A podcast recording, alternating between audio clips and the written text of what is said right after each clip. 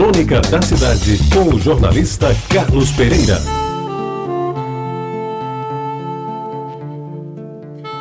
Amigos ouvintes da Tabajara, ao procurar na gaveta da cômoda antiga um documento perdido no tempo, eis que me deparo com um convite, já amarelecido, para assistir à exposição de pintores na Galeria Gamela, datado sabe quando? De 1993, e lá se vão 21 anos.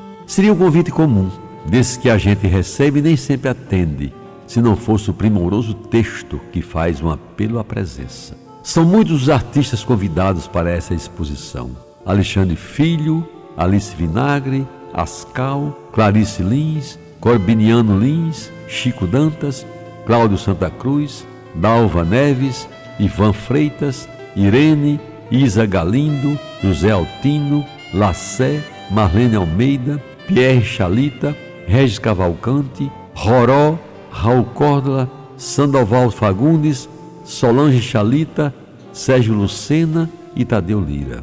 E agora incluo por minha conta outros que bem poderiam constar de tão significativo rol. Hermano José, Miguel dos Santos, Roberto Lúcio e Clóvis Filho. Aproveitando o precioso achado do convite que eu não buscava, resolvo homenagear os nossos pintores ao lembrar o belo texto, extraído de uma crônica de Cecília Meirelles, da grande Cecília Meirelles, cujo título é Se Eu Fosse Pintor, em que a grande escritora diz, como só ela sabia dizer, o que muitos de nós gostaríamos de ter dito. E sem pedir licença pela cópia, eu repito abaixo, e o faço como homenagem aos pintores da nossa terra. Alegro-me ao passar adiante as inspiradas palavras da consagrada brasileira, uma das mais expressivas autoras da nossa literatura em todos os tempos. Deliciemos-nos, pois, amigos ouvintes, com o que escreveu Cecília Meirelles na sua fantasia de ser pintora.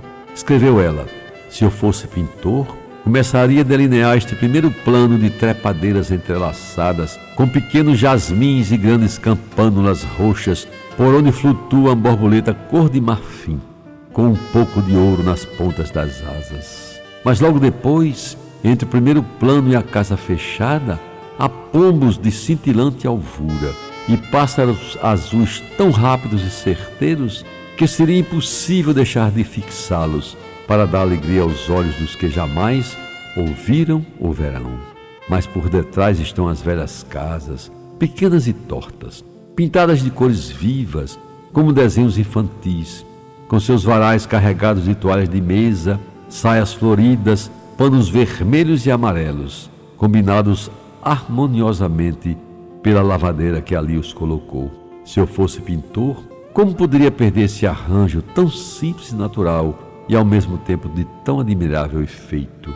Sinto, porém, que tudo isso, por onde vão meus olhos, ao subir do vale à montanha, possui uma riqueza invisível, que a distância abafa e desfaz. Por detrás dessas paredes, desses muros, dentro dessas casas pobres e desses castelinhos de brinquedo, há criaturas que falam, que discutem, que se entendem e não se entendem, que amam, que odeiam, desejam, acordam todos os dias com mil perguntas e nem sei se chegam à noite com alguma resposta. Se eu fosse pintor, gostaria de pintar esse último plano, esse último recesso da paisagem. Mas houve jamais algum pintor que pudesse fixar esse móvel oceano inquieto, incerto, constantemente variável que é o pensamento humano, aí eu digo: precisa dizer mais alguma coisa? Talvez, mas só se eu fosse pintor. Como eu não sou, encerro a crônica com versos dela, que para mim são talvez das melhores que escreveu. Aprendi com a primavera a me deixar cortar e ao voltar sempre inteira para a vida. Você ouviu Crônica da Cidade com o jornalista Carlos Pereira.